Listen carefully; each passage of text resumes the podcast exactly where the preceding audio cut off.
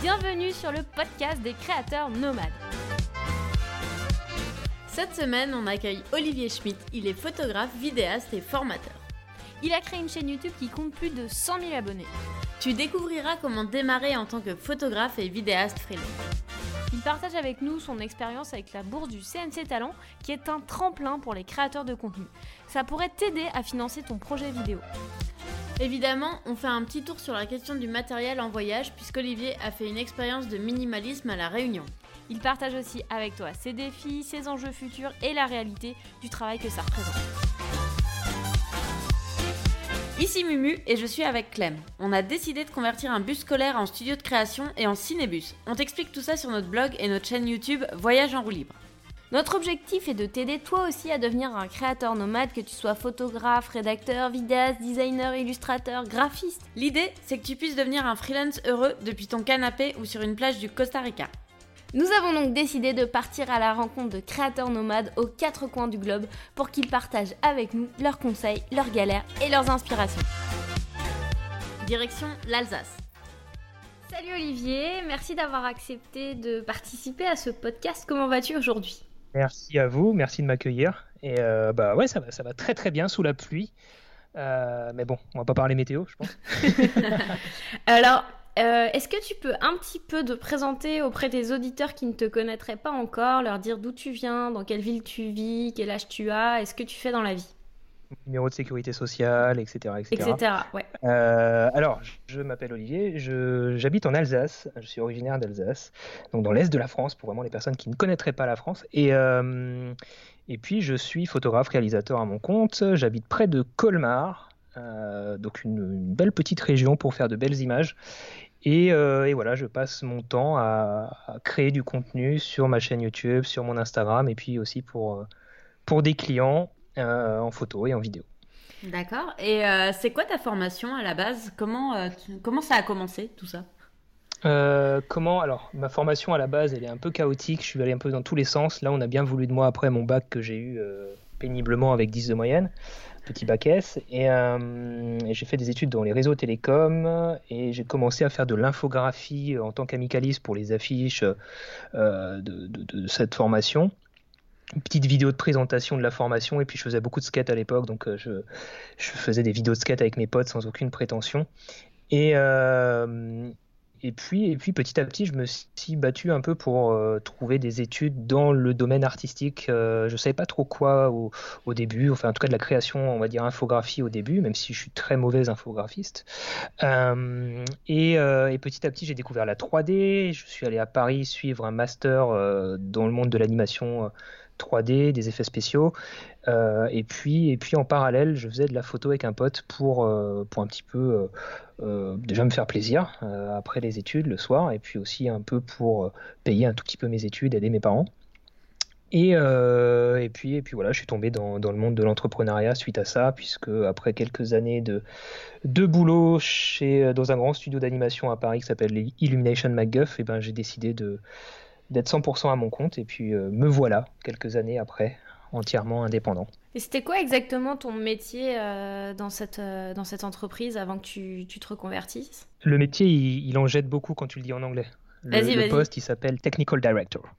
en gros, voilà, espèce de, directeur réalisateur technique. en gros, on n'est pas directeur du tout, si ce n'est qu'en fait, on va on va être une petite équipe. On était une petite équipe qui maintenant est beaucoup plus grosse. À l'époque, on était 6-7, je crois, à, faire tampon en fait entre les graphistes et, euh, la partie euh, et les développeurs en fait. Donc on était un peu, on était des postes très polyvalents à la fois en technique et en artistique qui devaient répondre à des questions euh, ben souvent de programmation logicielle pour débugger des scènes 3D ou alors créer des outils pour les logiciels 3D qui n'existent pas d'origine et du coup pour faciliter la tâche des Donc c'était un poste très très technique, passionnant. Moi j'ai adoré faire ça, mais euh, finalement trop technique et trop, euh, on va dire, casanier dans le sens où euh, toujours derrière un bureau assis toute la journée. Et plus du tout créatif non plus. Donc c'est pour ça que j'ai arrêté aussi ce boulot.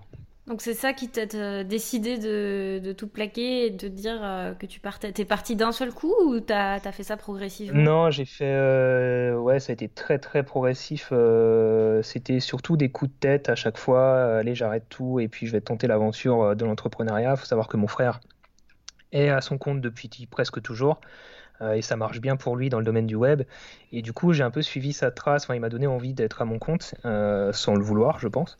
Et, euh, et puis, je sentais que j'étais pas vraiment fait pour être dans le monde du salariat. bon, maintenant que je dois payer toutes mes cotisations d'entreprise à l'URSSAF et aux impôts, je me pose des questions. Mais en tout cas, en tout cas, voilà, je me sentais pas trop trop à ma place, pas assez décisionnaire de, de ce que je faisais au quotidien. Et, et, du coup, j'ai tenté plusieurs fois. J'ai quitté deux fois ce poste chez MacGuff. Euh, euh, je faisais des petits boulots à côté en tant qu'auto-entrepreneur pour essayer déjà de, me sentir plus à ma place. Euh, quand j'étais à Paris, donc chez Illumination MacGuff à l'époque, on va dire que quand j'ai tenté de me mettre à mon compte, comme souvent dans la photo, on commence par le mariage, donc j'ai fait, j'ai fait pas mal de mariages, mais ça suffisait pas pour vivre et pour faire que ça à Paris. Mm. Donc voilà, j'ai tout le temps attaché quand même un petit boulot à côté, enfin petit, un vrai boulot à côté. Euh, et puis il a fallu du temps quand même pour euh, vraiment vraiment se lancer et puis euh, être à 100% là-dedans quoi. Du, coup, tu veux dire que tu étais directeur technique et tu faisais de la photographie de mariage à côté, c'est ça? Ouais, les périodes s'entrechevauchaient un petit peu, euh, mais clairement, oui, je, sentais que j'allais vouloir quitter ce poste et vouloir tenter l'aventure. Donc, en fait, je faisais les deux en parallèle, je cherchais des clients. Euh, et puis, c'est vraiment à cette période-là, on va dire, euh, ça fait quoi? C'était en 2013-2014 que j'ai vraiment commencé à, démarcher un petit peu, à détester démarcher d'ailleurs, et, et essayer d'associer les deux. Ouais. Ok. Et du coup, en fait, si j'ai bien compris, tu travaillais euh, dans ton grand studio, t'es parti, t'es revenu, c'est ça? Ils t'ont repris à chaque fois? Ouais, alors en fait, euh, l'histoire, euh, l'histoire, c'est que j'ai commencé là-bas en stage. Euh, ils m'ont ensuite proposé, euh, ils m'ont embauché entre guillemets puisqu'on est intermittent du spectacle hein, dans ce genre de studio pour 90% des personnes qui y travaillent. Euh, mais on est des permittents, donc c'est-à-dire qu'on est intermittent du spectacle avec des contrats de 3 à 6 mois, voire mm. un an, enfin plutôt 3 à 6 mois, et on bosse 39 heures par semaine. Donc on n'est pas du tout dans, dans, dans ce qu'on a en tête quand, par rapport à, un intermittent. Quoi. On est donc un, un permittent, un intermittent permanent. Et et du coup, ça nous offre une liberté, ça nous offre la liberté au bout de trois mois de ne pas renouveler notre contrat sans avoir à faire de, rupture conventionnelle, sans avoir à démissionner. Donc, quelque part, on était tous euh, contents quand même d'avoir ce statut parce qu'on avait cette liberté de passer d'un studio à l'autre, d'un projet à l'autre facilement, ou alors d'arrêter, de, tenter autre chose. Euh, et du coup, ça m'a permis donc de ne pas renouveler, on va dire, mon, contrat d'intermittent euh, une première fois et, d'expliquer du coup à mon superviseur à l'époque, salut Étienne si tu écoutes ce podcast, qui qui m'avait fait confiance déjà en m'embauchant et, euh, et, je le remercierai jamais assez. Et euh, on s'était mis d'accord, euh, il m'a remplacé, donc je l'ai aidé à trouver un remplaçant et, je lui avais dit, je ne sais pas encore si je reviendrai, je ne sais pas trop ce qu'il en, qu'il en sera. Par contre, j'ai besoin de faire un, break, quoi. Euh, et, après avoir fait mon break, donc je suis parti aux États-Unis quelques mois pour, euh, pour vraiment m'essayer à la photo et, surtout à la photo, pas trop à la vidéo à l'époque, surtout à la photo. Euh, après ces trois mois aux États-Unis, bah, je me suis rendu compte que c'est ce que je voulais faire et qu'il fallait juste en fait investir dans, dans ça et investir forcément de l'argent, du matériel pour se professionnaliser un petit peu plus. Et du coup, bah, j'ai retoqué à la porte du studio et, et mon superviseur, donc Étienne, m'avait dit bah, c'est simple, on a besoin de renfort, tu es formé, tu connais le boulot, tu es opérationnel dès demain, donc euh, moi ça me va. Euh, mais par contre, je veux pas que tu te barres euh, de nouveau dans, deux mois. Quoi. Donc je lui ai dit non, t'inquiète, je partirai pas dans deux mois, je partirai dans six mois. donc pour lui, ça, ça, lui allait, en fait, on était d'accord. On s'est dit, bon, bah, ils ont besoin de moi, moi j'ai besoin de boulot, donc je reviens six à 9. Je crois que je suis revenu neuf mois en tout avant de repartir. Et si on revient là sur ton voyage de trois mois aux États-Unis, qu'est-ce que ça t'a apporté? Ça m'a apporté euh, alors de la confiance, du plaisir. Euh, j'étais, ça m'a permis en fait d'être sûr de là où je voulais aller en termes de, qu'est-ce que je voulais faire au quotidien de mes journées. Euh, c'est-à-dire créer du contenu de façon relativement indépendante, après avec ou sans des clients, ça c'est encore un autre sujet maintenant, mais en tout cas faire de la photo, faire de l'image, euh, ça m'a permis en fait de, me tester, d'apprendre beaucoup de choses euh, et de me rendre compte, euh, non pas par moi-même, mais via ce que les gens ont, pu me faire comme retour sur mon travail à ce moment-là, me rendre compte que, que, j'étais potentiellement fait pour ça et qu'il fallait creuser et continuer. C'était un vrai test pour moi. J'ai acheté mon premier boîtier à moi à ce moment-là avec un nouvel ordinateur portable et je suis parti comme ça, seul et en, me disant donc bah, si les photos que je fais là-bas euh, si, elles plaisent ces photos, euh, et ben c'est que c'est qu'il y a quelque chose à, cultiver et puis euh, ça s'est passé comme ça et du coup j'ai continué. Et donc tu les, tu les, as eu cette comment dire, validation, tu disais par des gens à l'extérieur aussi de, de, toi, qui à qui t'as montré tes images pour te pour tester un peu? Forcément, d'abord tu restes dans un cadre plutôt privé, mais le problème c'est que le cadre privé est souvent trop flatteur par rapport à la réalité des choses, euh, parce que les gens veulent pas forcément te vexer, parce que les gens euh, n'ont pas forcément l'expertise non plus pour parler euh, de, de, photographie, on va dire en termes de technique avancée ou d'artistique avancée. donc je l'ai, montré effectivement, je l'ai montré à ma famille, à mes amis, mais aussi à, à des amis qui s'y connaissaient, qui étaient déjà dans le domaine. Euh, je pense à des personnes comme mon ami euh, Michael, euh, qui écoutera ce podcast parce qu'il est obligé, et, et d'autres. Donc, donc voilà, j'encourage les gens à effectivement montrer leur travail sur, auprès de personnes qui sont un minimum dans le domaine et qui auront un, avis plus objectif qu'une maman bienveillante qui voudra pas trop vexer son, son, fils. Donc, voilà, après, euh, maintenant il existe plein de groupes Facebook, euh, on peut partager ça un peu partout, avoir de super, euh, super avis un peu partout. D'ailleurs, toi, tu as un groupe Facebook pour ça Ouais, j'ai créé un groupe Facebook, mais ouais, là, il appartient à tous les créateurs qui sont dedans, il y a à peu près 7000, un peu plus de 7000, donc ça s'appelle l'Atelier des créateurs. Et, et qui, a, qui a été créé entre autres pour ça, pour que les gens puissent facilement échanger entre eux, se rencontrer aussi entre créateurs de différentes euh, régions du monde, et puis euh, partager euh, leurs connaissances, puiser des connaissances chez les autres et, avoir des avis objectifs. Quoi. Donc ça, c'est un conseil qui est intéressant si jamais tu es un vidéaste ou un photographe et que tu as envie de te lancer, que tu n'as pas de réseau, ça peut être un bon moyen de, de commencer à mettre un pied dedans. Exactement. Après, effectivement, être en contact avec d'autres photographes, d'autres vidéastes, ça permet de se mettre en confiance, euh, si on tombe sur des personnes qui sont bienveillantes, bien sûr, et de, de progresser, d'apprendre de nouvelles techniques, de potentiellement pouvoir les accompagner sur des tournages, sur des shoots photos, euh, pour observer, apprendre euh, en regardant par l'expérience. Il n'y a pas de meilleure école. Oui, c'est clair que le terrain, euh, ça fait toute la différence avec euh, ce que tu apprends en théorique. Et, d'ailleurs, en parlant de ça, euh, en se lançant, est-ce que tu avais des peurs? Est-ce que c'était quoi les enjeux pour toi de, de devenir freelance? Je me rappelle pas avoir eu de peur précise. Il faut savoir que dans mon caractère, j'ai rarement peur en général, je, fonce et je suis sûr de moi dans ma démarche et j'assume et euh, j'essaie de faire les bons choix. Veut pas dire que je me plante pas des fois, mais euh, j'arrive à faire abstraction de la peur assez souvent. Euh, bien sûr, tu te poses des questions sur euh, bah, la rentabilité de tout ça. Est-ce que tu vas pouvoir payer tes factures, etc. Mais je laisse pas toutes ces questions en fait prendre le dessus sur le plaisir d'être à son compte. Bien sûr, c'est pas fait pour tout le monde d'être à son compte. Hein. Il faut quand même une, une, certaine force de caractère. Il faut il faut de l'agnac. Il faut euh, pas baisser les bras. encore une fois, surtout quand on a affaire à à, toute à tout le côté administratif de la chose. Euh, mais, euh, mais voilà, en gros, euh, je me rappelle plus de la deuxième partie de ta question. Est-ce que c'est parce que tu penses que tu avais bien préparé ta transition que justement la peur était peut-être pas présente ou? Je l'avais pas forcément bien préparée, mais elle a été longue. Donc quelque part, elle s'est préparée d'elle-même. Tu vois ce que je veux dire, c'est que j'ai commencé petit à petit sans forcément tout de suite penser à être à mon compte quand je faisais un peu de la photo de soirée à Paris. Euh, ça m'a sans doute mis en confiance. Euh, j'ai pu me reposer sur des exemples comme mon frère ou un, pote Cyril avec qui je bossais du coup à l'époque, euh, qui avait plutôt encore plus cette fibre d'être à son compte et qui était déjà dans cette démarche à, à 200%. Euh, du coup, du coup, ouais, moi, ça s'est fait petit à petit, et, c'est ce voyage aux États-Unis qui m'a fait vraiment comprendre que, que j'étais fait pour ça et que j'étais fait pour être à mon compte.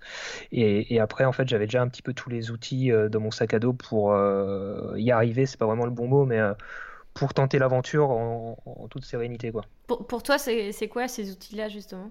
Les outils, on va dire, ça va être quoi? Ça va être une certaine combativité. Voilà, une force de caractère. Une certaine capacité, une certaine fibre commerciale, même si moi je l'ai pas vraiment, mais en tout cas avoir du bagou, de la tchatch quand même pour trouver des clients, c'est quand même important ce côté. et puis et puis surtout savoir un minimum ce qu'on vaut. Je parle pas en termes de de valeur financière, parce que c'est toujours dur de se sortir du syndrome de l'imposteur et de trouver un juste prix pour, pour ce qu'on fait, mais en tout cas, savoir de quoi on est capable avec son matériel en termes de, technique et d'artistique, euh, mm. connaître ses limites et, savoir à quel type de, de client on correspond je commençais à avoir un petit peu ces notions-là, euh, de me dire, ok, on me demande un, studio, euh, de faire du shooting en studio, en studio, c'est pas forcément mon point fort. Par contre, si tu me demandes un shooting en extérieur, je vais pouvoir le gérer. Euh, diriger des modèles, j'ai dû apprendre à le faire sur le tas, parce qu'au début, j'avais des clients un peu dans la mode aussi. donc voilà, c'est surtout ça, les, outils, je pense. Connaître son matériel et connaître ses limites. Il y a une question qui revient assez souvent euh, dans, notre audience, c'est euh, comment tu as trouvé ton premier client? Ouais, je l'ai tout le temps, cette question. Elle est horrible. Elle est horrible parce que forcément, on s'en rappelle pas. c'est ça. Euh, mais mais je parlais tout à l'heure de, de tchatch, de, capacité à aller vers les autres, de trouver des clients via le, bah, juste le culot en fait. Et, clairement, pour trouver mes premiers clients, je crois que c'était le culot. je me rappelle avoir travaillé avec une jeune marque française de, de prêt-à-porter. Euh, avec qui ça s'est très mal terminé, mais mais c'est pas c'est pas, pas, le sujet. On va dire comment j'ai déjà débuté mon aventure avec eux parce que j'ai quand même euh, pu les facturer au début. Euh, c'est bah, simple, j'ai croisé un, petit shooting modeste euh, près de la Tour Eiffel et je suis allé rencontrer le mec qui semblait être le responsable de la marque, enfin du, du, shooting. Et puis c'est devenu un, très bon ami à l'époque et, et puis j'ai fait j'ai même photographié son mariage d'ailleurs. Et puis du coup j'ai pu faire quelques shoots avec eux, donc c'était vraiment le haut culot, aller rencontrer les gens, poser des questions et puis avoir un, petit discours préparé quand même. Ça, c'est important de pas de pas bégayer, d'être sûr de ce qu'on raconte, d'être sûr de, ce qu'on sait faire et même euh, peut-être survendre un peu ce qu'on sait faire, euh, mais tout en sachant que derrière on pourra quand même l'assumer en, bossant un petit peu avant la prestation. Mais, mais voilà, essayer de. Faut, faut les faire rêver les clients, il n'y a pas trop le choix, surtout quand on débute. Mm. Il ne faut pas se tirer une balle dans le pied en disant bah alors je suis débutant, je suis pas très très doué pour l'instant, mais euh, donnez-moi une chance. Je ne sais pas si un client il a envie d'embaucher quelqu'un qui, lui dit ça, tu vois. Euh, mm. C'est comme un. J'ai des demandes de stage euh, assez souvent. Euh, forcément, je préfère un stagiaire qui me montre de l'assurance, de la confiance en soi, même si derrière, on sait tous que c'est pas forcément aussi évident pour tout le monde, mais en tout cas, dans le discours, je pense que c'est important de montrer que si on, enfin, si on a confiance en soi, le client aura confiance en toi. Mm. Et je dis ça, ça a l'air simple comme ça, mais c'est pas facile, hein, même pour moi, hein, de euh, mais ça se travaille, ça se travaille. savoir répondre à la question, alors qu'est-ce que vous savez faire, qu'est-ce que vous faites dans la vie, c'est des questions des fois qui nous surprennent et on ne sait plus quoi répondre. Et toi, on, est hésitant, on a tous vécu ça, je pense. Euh, donc voilà, moi je dirais le culot pour répondre à ta question et aller vers les gens, poser des questions, s'intéresser à leur métier. Et ensuite, euh, pour les gens qui sont un peu plus âgés, quand je dis un peu plus âgés, je dirais à partir de 22-23 ans, qui sont plus âgés avant, ouais, on va dire je parlais tout à l'heure pour vraiment les gens qui ont 18, 19, 20 ans qui veulent commencer à trouver des petits clients. Mais euh, pour les gens qui sont un peu plus âgés, du coup, là, on va dire 25 ans, euh, c'est faire jouer son réseau du lycée ou du collège, tu vois. C'est des gens, c'est des amis, peut-être lointains, mais qu'on a peut-être encore dans un coin caché de notre Facebook, qui aujourd'hui euh, ont un poste potentiellement dans une entreprise, qui potentiellement a besoin de communication. Euh, moi qui ai fait des études dans la communication euh, en licence, bah forcément j'avais des amis qui étaient en agence de communication. Donc j'ai pu travailler avec eux, tu vois. Mmh, c'est intéressant. Ouais. Donc vraiment, ouais, le réseau, c'est là qu'on s'aperçoit que c'est vraiment fondamental en fait dans ton activité de créateur freelance. C'est la base, ouais. C'est la base de tout, même dans, dans, plein de métiers, quoi. C'est sûr, c'est sûr. Et maintenant, là, tu cumules quand même beaucoup d'activités que un peu trop. tu fais des vidéos pour des clients, tu as une chaîne YouTube euh, qui commence à être euh, quand même assez euh, reconnue, parce que là, à l'heure où on enregistre, je pense 116 000 abonnés. Tu fais de la, de la, vente de formation vidéo en ligne. Cet été, tu as fait des formations en présentiel avec un, Tour de France. tu as des formations en entreprise, des ateliers, des conférences et tu enseignes aussi dans des écoles. Les écoles, j'ai arrêté L'école, j'ai arrêté cette année. Bah, tu sais, il y a de très très bonnes drogues euh, qui te permettent de. non, je... ouais, comment tu fais pour faire tout ça? Clairement, clairement, euh, j'y arrive plus trop à, faire tout ça, à, être sur tous les fronts, ou alors tu es pas forcément de la bonne façon. Et, moi qui suis très perfectionniste, euh, là je vais essayer plutôt d'en faire moins plutôt que de risquer de commencer à faire mal mm. les choses. Euh, voilà, après c'est vrai que euh, j'ai 36 idées de projets par jour. Et, et, forcément, elles me tiennent tout à cœur. Donc c'est vrai, je lance beaucoup de choses, je lance beaucoup d'idées. Et après, je suis, presque seul à, bosser dessus, même si j'ai euh, Mylène, ma compagne, qui, m'aide de plus en plus sur pas mal de choses. Euh, mais euh, mais c'est vrai que je sais pas trop quoi vous répondre. Comment tu fais tes choix Pour te dire, bah tiens, cette année, c'est les écoles que j'arrête et je vais plus mettre d'énergie sur ce projet-là. Je te pose la question parce qu'on a des, problématiques similaires. et je me dis qu'on peut peut-être s'entraider. je, vais, je vais être transparent et je sais pas comment ça va être pris euh, par les gens qui nous écoutent. Euh, mais à un moment, quand tu as une entreprise, et je pense que vous en rendez compte vous aussi, il y a un moment clé, charnière, qui va balayer toutes tes illusions, euh, on va dire tout, tout le monde féerique et rose bonbon que tu t'es fait de l'entrepreneuriat. Et, et, cette réalité qui te revient dans la gueule, c'est tes obligations financières. Euh, et, forcément, à un moment, il y a des choix qui vont être euh, drivés par la rentabilité, parce que tu n'as pas le choix. Euh, parce que avoir son entreprise, quand tu es plus auto-entrepreneur, ça, mine de rien, il faut être très prudent pour pas se casser la gueule, mm. surtout les premières années, c'est crucial. Et il y a des choix qui, doivent du coup se faire par rapport à ça. Ça ne veut pas dire que c'est grave ou, que, ou que ça va détruire la qualité, on va dire, éditoriale de ton contenu. Mais, euh, mais tu vois, je prends pour exemple euh, les formations que j'en ai en, école à Paris, c'était plus du tout rentable pour moi, sachant que euh, on n'a pas besoin de rentrer dans ces détails, mais en gros, euh, que, que j'étais pas défrayé, tu vois. Donc, euh, je veux dire, à un moment, quand tu te payes tes transports euh, et, ton logement pour aller à Paris et que tu es payé une certaine somme, tu fais le calcul et tu te dis est-ce que ça vaut le coup que je continue de, faire ce genre d'activité, sachant que ça me rapporte presque pas d'argent, quoi. Mmh, mmh. donc, effectivement, après, je vais prioriser, moi, de deux façons. Il y a forcément un besoin de rentabilité tous les mois pour payer mes factures. et puis, en parallèle, il y a toute, toute ma ligne éditoriale.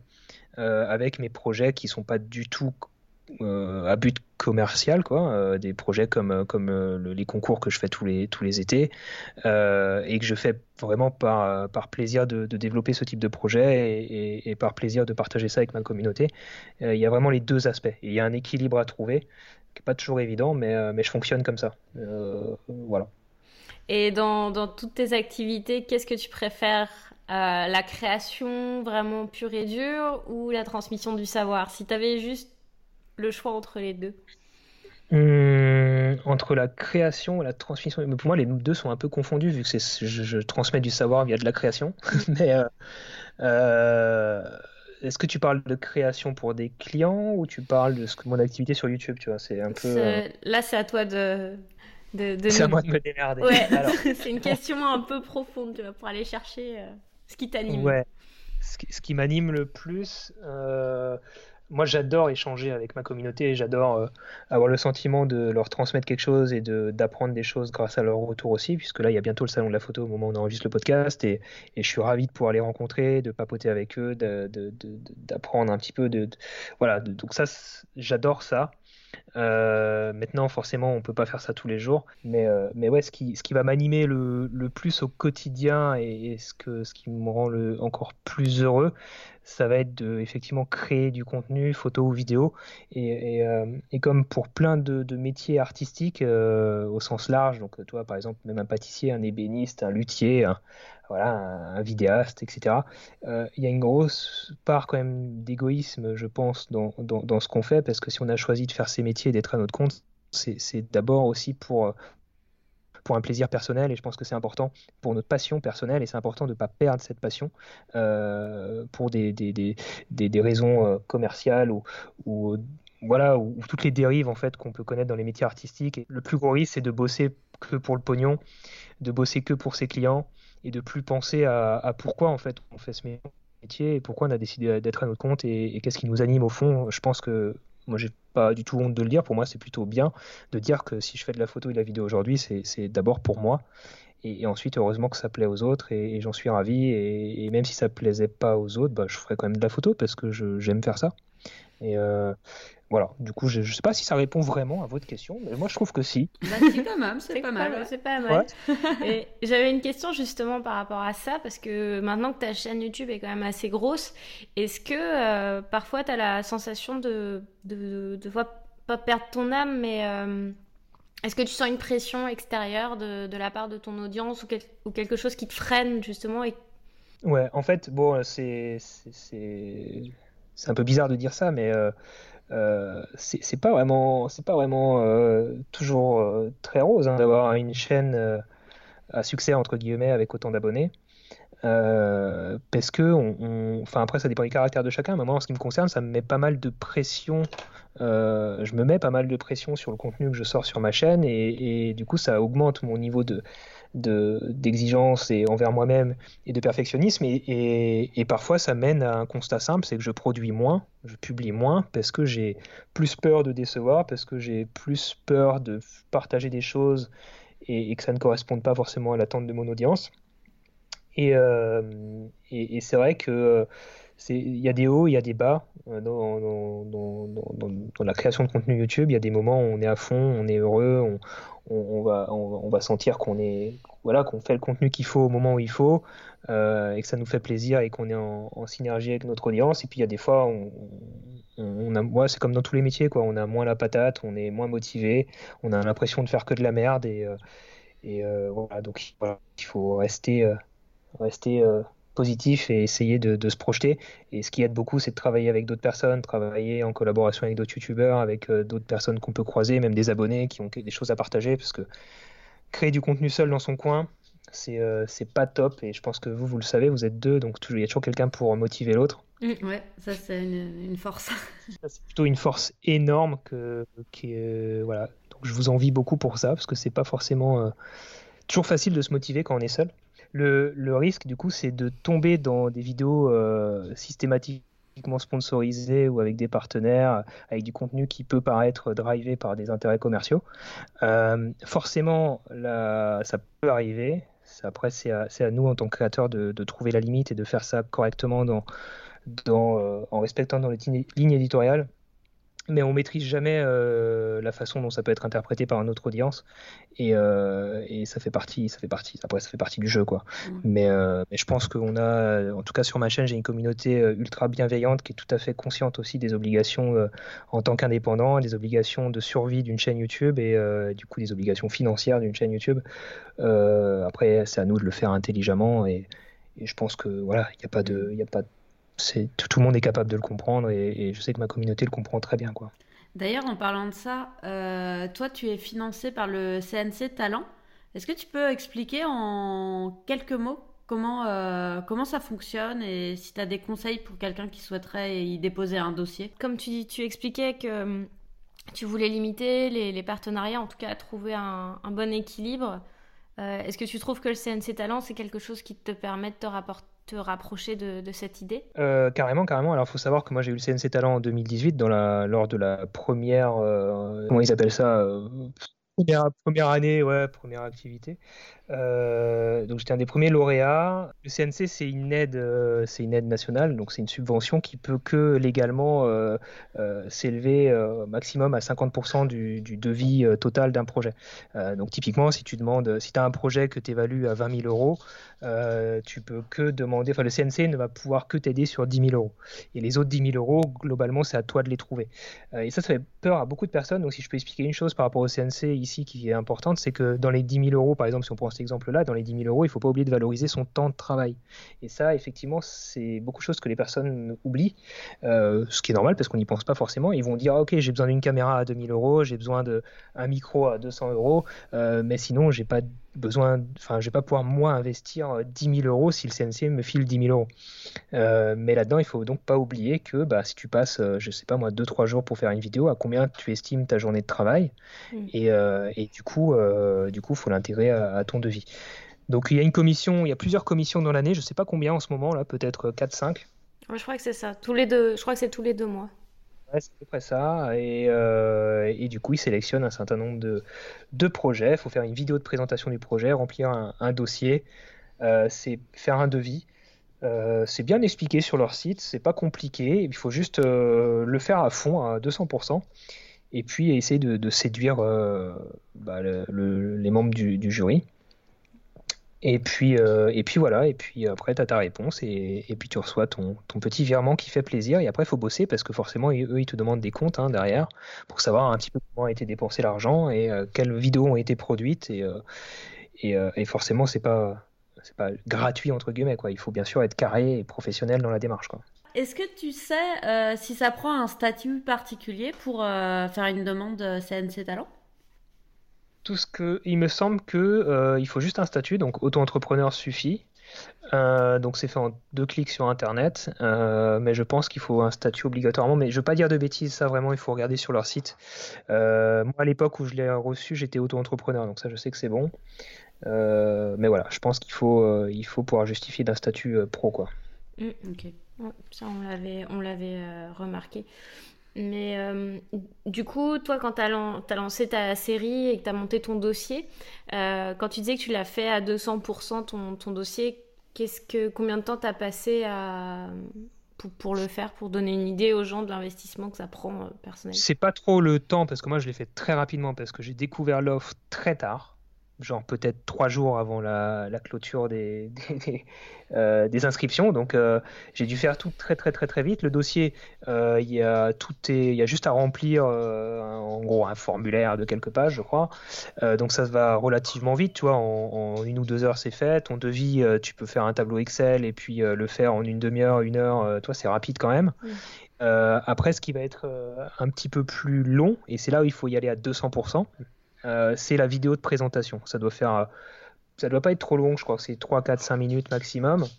Euh, et, c'est quand même elle qui va, qui va montrer au jury ta personnalité, ta détermination, ton sérieux surtout. Est-ce que ton projet est sérieux? Est-ce que toi, tu as l'air sérieux? Est-ce qu'ils peuvent te faire confiance? Et, cette vidéo, faut qu'elle soit bien faite. Quoi. Il faut, faut qu'elle soit représentative de, ton travail et qu'elle donne confiance. Quoi. Donc je dirais, moi j'ai vraiment mis beaucoup beaucoup de, boulot dans la, dans la petite vidéo de présentation. Et puis clairement, je pense que c'est ça qui séduit le plus le jury. Ils, me l'ont dit hein, au CNC Talent, c'est la vidéo qui compte quand même euh, pour beaucoup. Euh, donc là, il faut y aller à 200%, être créatif, avoir des idées cool. Et, voilà. D'ailleurs, en question maintenant plus euh, matérielle, qu'est-ce que tu utilises pour, pour tes vidéos le plus? En voyage essentiellement, parce que l'idée c'est de, de, voir, justement, il y, a ton expérience aussi dont on parlera un petit peu après que tu as fait à la réunion, mais euh, comment tu rends ça le plus compact possible? C'est le gros challenge de beaucoup de personnes et c'était mon challenge cet été. Euh, c'est mon challenge permanent depuis toujours puisque je travaille avec du matériel que je voilà que j'essaye que de, de, limiter en poids et en encombrement. Alors je travaille avec un boîtier Sony Alpha 7 III euh, donc c'est un boîtier hybride, un des plus performants en 2019, et euh, avec des, optiques Sony de coup dessus qui sont pas forcément les plus petites, les plus légères et les moins chères, mais, euh, mais en tout cas j'y trouve mon compte en termes de, d'exigence, de, qualité, que, enfin la qualité que moi je recherche. Et, et je travaille aussi avec un, toujours chez Sony un, un A6400 avant un A6300 qui est, qui est la gamme on va dire en dessous de, des Alpha 7 qui est un, boîtier plus compact euh, pas très ergonomique, mais ultra performant en photo et en vidéo et, beaucoup plus compact. Donc euh, voilà pour le matos que j'utilise au quotidien. Et donc là, quand tu es parti à la réunion, tu as essayé de tout faire avec un iPad Pro. On t'a suivi, en, suivi en story un peu avec tout ça et ça avait juste l'air d'être euh, super compliqué. Tu as eu l'air d'avoir plein de problèmes pour tes uploads de vidéos et tout. Est-ce que... Déjà, pourquoi tu t'es lancé ce défi et qu'est-ce que tu retires de l'expérience? Votre podcast sort quand? Euh, Je pense dans un, mois. dans un mois à peu près. Vous avez peut-être du coup euh, l'exclu de mon débrief du coup, puisque je sais pas quand je sortirai ma vidéo. Mais en gros, déjà pour répondre à la première question, pourquoi euh, pour, pour remettre en question ma façon de travailler? et je pense que c'est important pour évoluer. c'est de savoir prendre du recul. Euh, et de se dire, euh, enfin le constat pour moi il, est le suivant, c'est qu'on a tous des habitudes de travail qui sont ancrées depuis des années. C'est des habitudes euh, par définition, donc c'est du confort. et, il y a des gens qui sont PC, il y a des gens qui sont Mac, il y a des gens qui sont voilà, qui sont du coup Final Cut, plutôt Premiere Pro, voilà, il y a Vegas, enfin bref, il y a plein, plein, plein de, de possibilités pour créer du contenu. si aujourd'hui, enfin si jusque-là j'ai toujours travaillé sur un PC avec la suite Adobe, euh, c'est pas parce que je l'ai vraiment choisi, c'est parce que c'est ce qu'on m'a mis sous la main au début où j'ai commencé, parce que mon frère avait installé Adobe sur le PC de la famille quand j'étais gosse. Euh, c'est parce que euh, à l'école, on avait plutôt des PC là où j'étais que des Mac. Enfin, tu vois, c'est c'est plein de, circonstances qui font qu'aujourd'hui, bah, je suis sur ces habitudes-là. Mais est-ce que c'est les meilleures Est-ce qu'il y a, est-ce que ça existe? D'ailleurs, euh, le, meilleur setup. Je pense que forcément, il dépend de chaque personne. Et est-ce que la façon de travailler de quelqu'un d'autre me correspondrait pas mieux, tu vois? Si je n'essaye pas, je saurais pas. Euh, donc j'ai voulu remettre tout ça en question. Et, surtout, il y avait cette volonté pour moi de voyager, alors justement à La Réunion notamment, mais aussi sur d'autres projets dans le futur, euh, uniquement en sac à dos. Euh, et donc le plus léger possible et le moins encombrant possible, tout en préservant euh, la qualité que je recherche. Euh, du coup, j'ai listé les options et l'option jusque-là d'un sur Facebook chez Microsoft à, 4000 euros m'allait pas trop, c'était un peu trop cher. Mmh.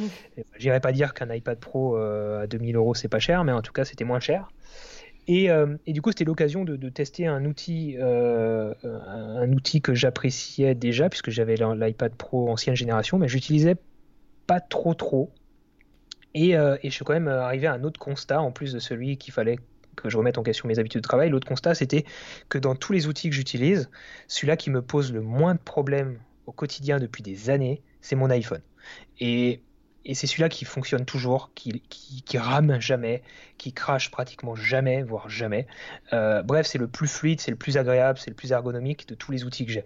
Mon PC à 7000 euros, il fonctionne bien, mais avec Premiere dessus, j'ai des crashs tout le temps, ça, ça rame, ça bug, c'est insupportable. Et donc c'est aussi pour ça que j'ai remis tout ça en question. Et du coup, je me suis dit, bon, ben, Apple, je suis pas pro Apple, mais quand même, ce que je leur connais, c'est que ce qu'ils font, ça fonctionne. En tout cas, quand ils sortent une techno, il n'y a pas à tortiller du cul, ça fonctionne, c'est fluide, et puis c'est optimisé, et puis euh, tu peux y aller et t'as pas trop de soucis à te faire. Du coup, je me suis dit, bah, vas-y, go, on va tester euh, l'iPad de façon un petit peu plus professionnelle, avec vraiment de la retouche photo dessus, du montage photo, euh, et surtout, surtout, surtout du montage vidéo. Et alors, verdict? Et le verdict, le verdict, euh, il est simple. Euh, faudra regarder ma vidéo YouTube. Non, le verdict, je peux vous le donner. Euh, il, est, il est complexe le verdict parce que c'est un outil extraordinaire, l'iPad Pro, surpuissant. Une puissance de calcul, mais je suis bluffé à quelle vitesse j'arrive à, à, traiter des fichiers 4K à, faire un montage avec LumaFusion en 4K sans que ça lag.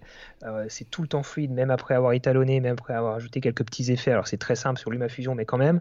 Et puis la vitesse d'export est extraordinaire par rapport à mon PC à 7000 euros. Euh, mais encore une fois, je pense que le problème c'est pas le PC, c'est euh, Premiere Pro. Par contre, pour mon usage et mon besoin, malheureusement, c'est pas le bon outil. Euh, c'est pas bon outil en vidéo. Euh, tout simplement parce que c'est trop tôt.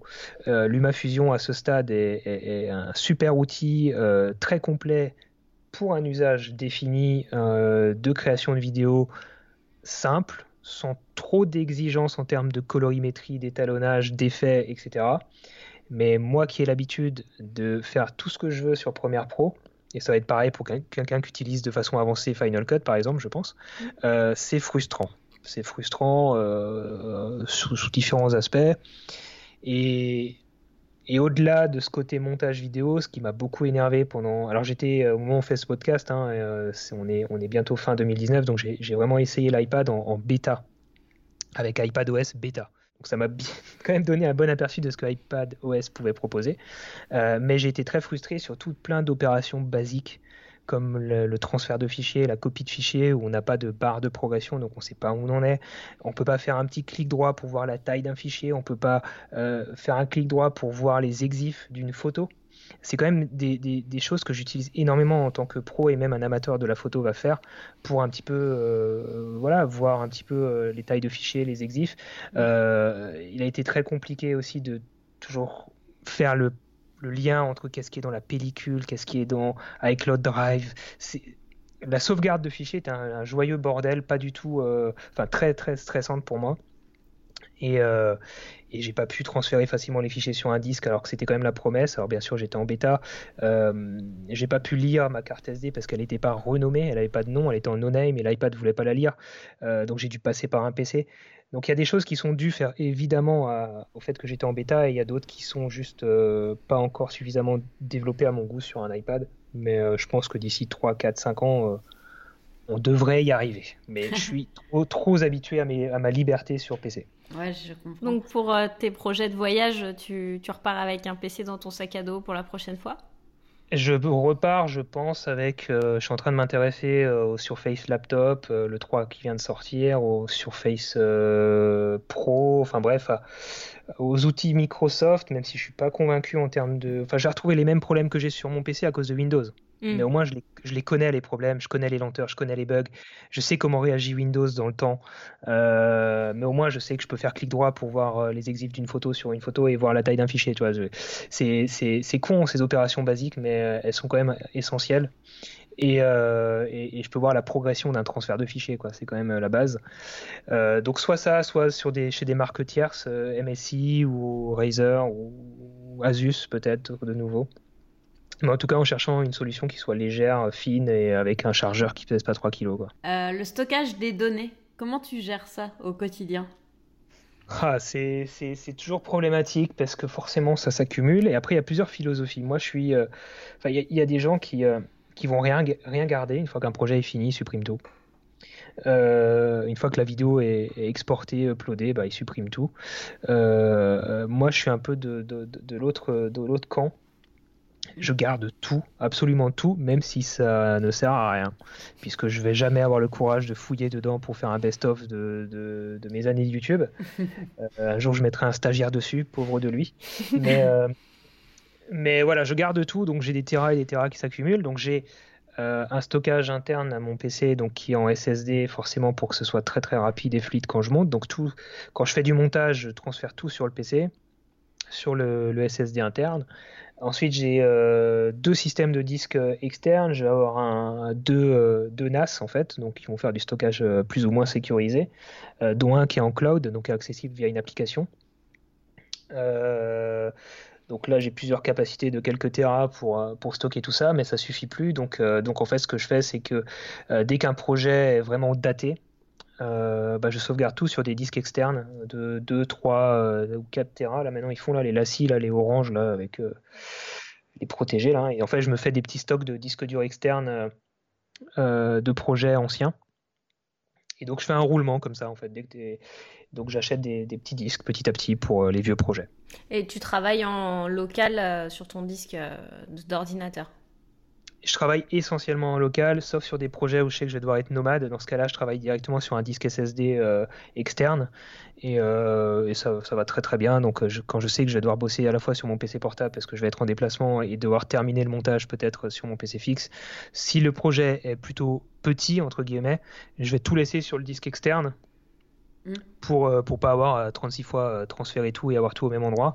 Après, en général, je fais quand même un backup forcément des rushs. Mais, euh, mais voilà, donc euh, ça dépend de la taille des projets.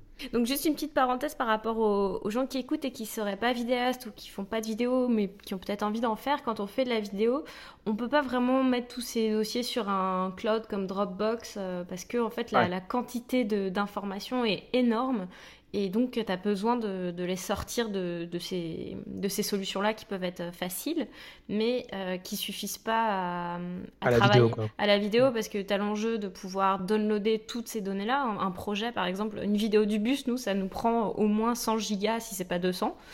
Euh, et tout ça, bah, de, le, de, le, mettre dans une Dropbox quand tu es en voyage, ben, c'est pas possible. Donc euh, euh, c'est ça, et c'est pareil, sinon ça va prendre juste tout l'espace de ta Dropbox et tu vas devoir payer très très cher à la fin.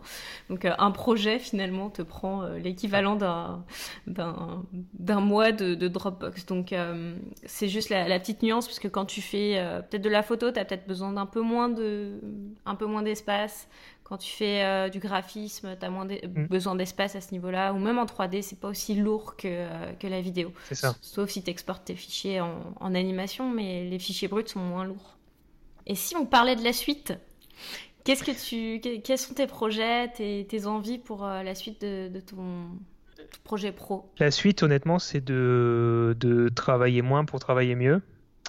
Euh, de réduire le nombre de projets pour mieux me concentrer sur ceux que j'ai en cours et que je dois déjà finir, puisque la suite, euh, disons, comme je disais, j'ai 15 000 projets en même temps et, j'ai de nouvelles idées tous les jours, mais le problème c'est que du coup j'ai 4-5 vidéos en retard constamment et, euh, psychologiquement c'est quand même une pression qui est, euh, qui est, un, peu, un peu gênante au quotidien, de toujours vivre dans le, dans le, bah, dans, dans, le retard quoi, mm.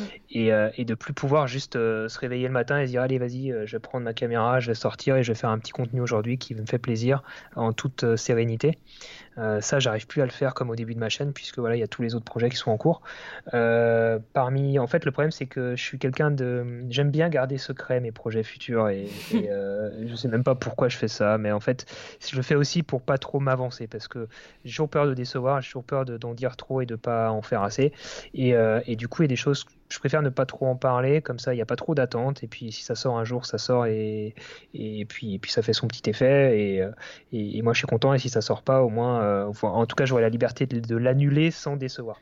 Euh, du coup, dans les grandes lignes, j'ai des projets de court métrage axés, axés vraiment fiction. Euh, sans aucune date ou année précise, tu carrément année de, de sortie. Je, laisse le temps qu'il faut pour monter l'équipe et, euh, et, développer le, le scénario. Euh, j'ai un autre projet, celui-là qui va être plus axé technique et artistique pour ma chaîne YouTube, qui, tu vois, par exemple, qui aurait dû se faire idéalement qui aurait dû sortir en fin d'année là, mais qui, qui va faire intervenir une vingtaine de personnes minimum euh, et, les emplois du temps font que c'était impossible à sortir en fin d'année, donc ça sortira euh, sans doute euh, en 2020 et je prends, je prends mon mal en patience, mais, mais ce sera pour le bien du projet. Donc ça c'est un projet pour ma chaîne YouTube. Encore une fois c'est très frustrant parce que je vais pas vous en dire de trop, mais je vous en parlerai en off peut-être. mais, mais voilà, donc il y a des projets comme ça que j'essaie toujours de monter en rassemblant du monde parce que c'est toujours plus épanouissant de bosser avec une équipe. déjà pour les gens qui regardent et puis pour, pour soi-même. Euh, donc forcément, ça demande plus de temps et d'organisation. Et puis, euh, et puis peut-être, peut-être, peut-être, peut-être, petit teasing, hein, peut-être un petit projet avec quatre roues. Voilà. Ah ah Ça, ça nous intéresse aussi. Carrément. Et euh, donc quatre roues et voyage, quoi. Un petit projet avec quatre roues. Mm. là, là, on, essaye de gratter, mais ça marche pas. Ça marchera pas. Et euh, justement, tu disais que tu voulais essayer de travailler moins euh, pour mieux travailler. Est-ce que tu envisages d'avoir euh, du monde un peu pour, pour t'accompagner plus sur l'année suivante? Je pense que là, c'est la période où tout le monde cherche un stage parce que je reçois 15 000 demandes. et, malheureusement, je peux que répondre négativement à tout ça puisque dans mon organisation quotidienne, c'est impossible pour moi de, d'avoir quelqu'un même à mi-temps parce que ma masse de travail est très variable en fait. Et, euh, et quand on est à son compte euh, bah, des fois on bosse tout le week-end et on a besoin de présence le week-end et légalement on peut pas vraiment faire venir les gens le week-end. Euh, et parfois on va prendre son week-end entre guillemets en tout cas du temps perso la semaine pour aller je, sais rien faire ses courses aller chez son comptable ou des conneries comme ça. Et, et, forcément quand on a quelqu'un à occuper entre guillemets à encadrer c'est plus un frein qu'autre chose et, c'est pas évident. J'ai pris une stagiaire l'année dernière qui m'a quand même beaucoup aidé sur pas mal de choses, euh, mais je le referai pas tout de suite parce que c'est quand même effectivement l'encadrement, comme tu dis, c'est beaucoup de temps et, euh, et, ça fait parfois perdre plus de temps que gagner. Euh, donc si je devais m'entourer de quelqu'un, ce serait quelqu'un qui est déjà forcément qualifié, compétent pour faire par exemple du montage vidéo. Moi j'aurais besoin d'aide vraiment en montage vidéo pour voilà, que les vidéos sortent plus vite. Euh, Et t'aimerais ça, euh, ne plus avoir la main euh, C'est compliqué, hein. c'est très compliqué. Mais toi, y a, y a, ça dépend les vidéos. Il y a des vidéos artistiques, des courts-métrages, comme j'ai fait à Londres l'année dernière. Tu peux mm. pas, moi qui fais le montage, le tournage, etc. Mais toi, des tutoriels ou des choses comme ça, avec juste des cuts à faire dans de la voix et des petites illustrations, j'ai pas, pas besoin de le faire moi-même. ça, je pourrais, comme fait Jérôme sur la chaîne Nowtech, je pourrais, je pourrais sous-traiter ça et, puis faire des, étapes de validation quoi normalement mmh. euh, mais euh, mais j'ai pas aujourd'hui la capacité financière de, rémunérer quelqu'un pour le faire euh, ou alors il faudrait que je fasse beaucoup plus d'opérations sponsorisées sur ma chaîne mmh. mais, mais, actuellement c'est pas possible malheureusement j'aimerais bien Et euh, quel conseil tu donnerais à quelqu'un qui a envie de, de, se lancer en vidéo et en photo? D'acheter de bonnes chaussures. Euh, premièrement, parce qu'on n'y pense pas assez. euh, et puis, euh, non, c'est vrai, c'est bateau, mais arrêtez de se focaliser sur le matériel. C'est un peu l'excuse facile, toujours le matériel. Évidemment, le matériel pour un professionnel, ça compte mm. euh, pour gagner en productivité, en efficacité et en rentabilité. Euh, mais pour quelqu'un qui se lance, comme tu viens de le dire, euh, c'est pas important du tout le matériel. quand on a un, smartphone ou un vieil appareil photo qui fait des photos, ça suffit en tout cas pour, pour, pour faire preuve de créativité. Euh, on peut faire du pixel art, euh, même si on a un appareil photo qui fait, du, qui fait 4 pixels de large. Enfin bref, il y a, y a, tellement de possibilités qu'en fait, il faut juste sortir et produire. Et peut-être euh, comprendre sa façon, sa, psychologie personnelle. C'est-à-dire, moi personnellement, tu vois, je, je, je ne regarde pas trop ce que font les autres. Est-ce que j'ai j'ai peur des fois que ça me démoralise ou ça me démotive en me disant ah ouais putain c'était une bonne idée euh, pourquoi je l'ai pas eu? Bah du coup j'ai pas envie de le faire ça a déjà été fait tu vois un peu cette sensation de se dire euh, ah bah tout a été fait euh, du coup ça sert à rien de le faire ou, ou pourquoi je ferais ça si c'est juste pour copier les autres et et parfois, ça peut être gênant. Et, c'est pour ça qu'il faut, il faut apprendre à se connaître soi-même, savoir si on est comme ça. Et, et dans ce cas-là, peut-être juste comme je l'ai fait aux États-Unis, prendre, prendre, prendre son matériel, euh, et, juste sortir de chez soi et s'isoler un petit peu, être seul avec son matos, son paysage et, essayer des choses, essayer plein de choses sans, voilà, sans trop euh, se prendre la tête. Excellent, excellent comme on dit au Québec. Euh, donc tu nous as parlé de beaucoup de choses, c'était super intéressant ce qu'on a vu un peu comment tu as démarré, tous les enjeux que tu as croisés, tu as eu un aspect technique qui peut être intéressant aussi bien pour les personnes avancées que que euh, pour les personnes euh, qui débutent. Donc si les gens ont envie d'en savoir un peu plus et d'apprendre avec toi, où est-ce que c'est la meilleure euh, plateforme pour te suivre, en tout cas l'endroit où on peut, on peut écouter tes conseils, même si on sait qu'il y a YouTube, mais il y a peut-être d'autres choses que tu as envie de partager. Je suis quotidiennement ou presque actif sur mon Instagram, donc c'est euh, toutifr, T-O-U-T-I-F-R. Euh, c'est là où je vais échanger de façon voilà, régulière avec ma communauté. Et puis, puis YouTube, mais c'est vrai que YouTube c'est beaucoup plus espacé, ça dépend de. Et puis c'est un peu plus impersonnel dans le sens où euh, c'est pas quotidien, c'est pas un échange, euh, c'est un, échange un peu plus formel du coup en vidéo, monté sur un sujet spécifique, donc c'est pas forcément là où je vais garder un un lien fort avec mes abonnés. Enfin, je pense pas, c'est plutôt sur, sur des réseaux comme Instagram.